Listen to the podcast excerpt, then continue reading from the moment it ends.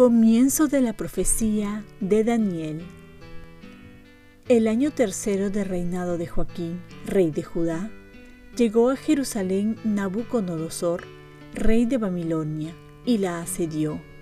El Señor entregó en su poder a Joaquín de Judá y todo el ajuar que quedaba en el templo.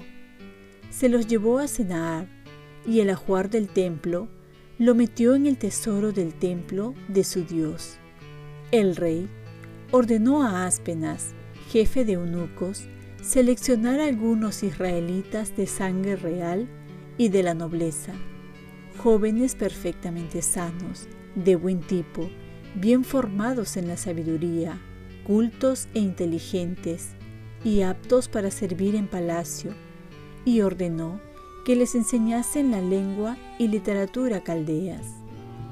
Cada día, el rey les pasaría una ración de comida y de vino de la mesa real. Su educación duraría tres años, al cabo de los cuales pasarían a servir al rey. Entre ellos había unos judíos, Daniel, Ananías, Misael y Azarías. Daniel hizo propósito de no contaminarse con los manjares y el vino de la mesa real y pidió al jefe de eunucos que lo dispensase de aquella contaminación. El jefe de eunucos, movido por Dios, se compadeció de Daniel y le dijo, Tengo miedo al rey, mi señor, que les ha asignado la ración de comida y bebida. Si los ve más flacos que sus compañeros, me juego la cabeza. Daniel dijo al guardia que el jefe de los eunucos había designado para cuidarlos a él, a Ananías, Misael y Azarías. Haz una prueba con nosotros durante diez días. Que nos des legumbres para comer y agua para beber. Compara después nuestro aspecto con el de los jóvenes que comen de la mesa real y trátanos luego según el resultado. Aceptó la propuesta e hizo la prueba durante diez días. Al acabar, tenían mejor aspecto y estaban más gordos que los jóvenes que comían de la mesa real. Así que les retiró la ración de comida y de vino y les dio legumbres. Dios concedió a los cuatro un conocimiento profundo de todos los libros del saber. Daniel Sabía además interpretar visiones y sueños.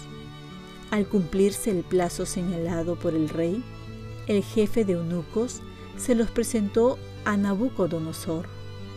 Después de conversar con ellos, el rey no encontró ninguno como Daniel, Ananías, Misael y Azarías, y los tomó a su servicio. Y en todas las cuestiones y problemas que el rey les proponía, lo hacían diez veces mejor que todos los magos y adivinos de todo el reino. Palabra de Dios. Salmo responsorial. A ti, gloria y alabanza por los siglos. Bendito eres, Señor, Dios de nuestros padres. Bendito tu nombre santo y glorioso. A ti, gloria y alabanza por los siglos. Bendito eres en el templo de tu santa gloria.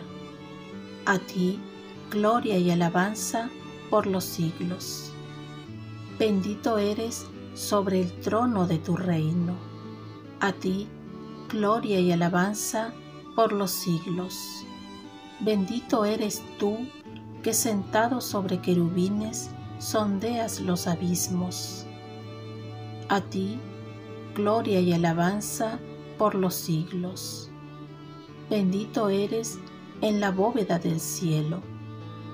A ti, gloria y alabanza por los siglos. Lectura del Santo Evangelio según San Lucas. En aquel tiempo, Jesús, alzando los ojos, vio a unos ricos que echaban donativos en el ánfora de las ofrendas.